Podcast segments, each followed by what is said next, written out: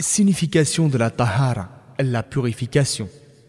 Le sens étymologique de tahara dénote le fait d'être exempt de souillure, soit la propreté, la pureté. Allah qu'il soit exalté, a commandé aux musulmans de purifier son extérieur, son corps, et son intérieur, son esprit, son cœur. Il purifie son extérieur des interdits visibles, des souillures et des saletés, il purifie son intérieur en débarrassant son cœur du shirk, des défauts de l'âme comme la jalousie, l'orgueil et la rancune.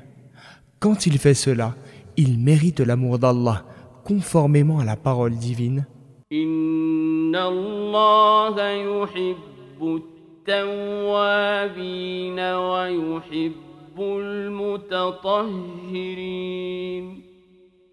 Allah aime ceux qui reviennent incessamment vers lui, repentants, et aime ceux qui se purifient.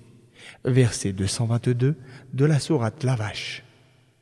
Allah a demandé qu'on pratique la purification pour la prière rituelle, salat, car celle-ci est une rencontre avec Allah et un moment de confidence avec lui. Or, il est bien connu qu'on se nettoie et qu'on se part de ses plus beaux habits quand on doit rencontrer un roi ou un président. Qu'en est-il si on doit rencontrer le roi des rois exalté soit-il? Quelle est la purification requise pour la salat? Allah exige du musulman qu'il pratique nécessairement une purification légale particulière.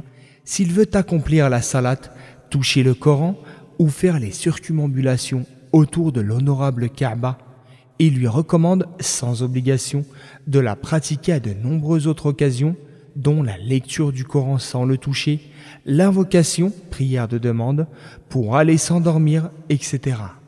Quand le musulman veut faire la prière, il doit se purifier de deux choses. Premièrement, la saleté, souillure tangible, najasa.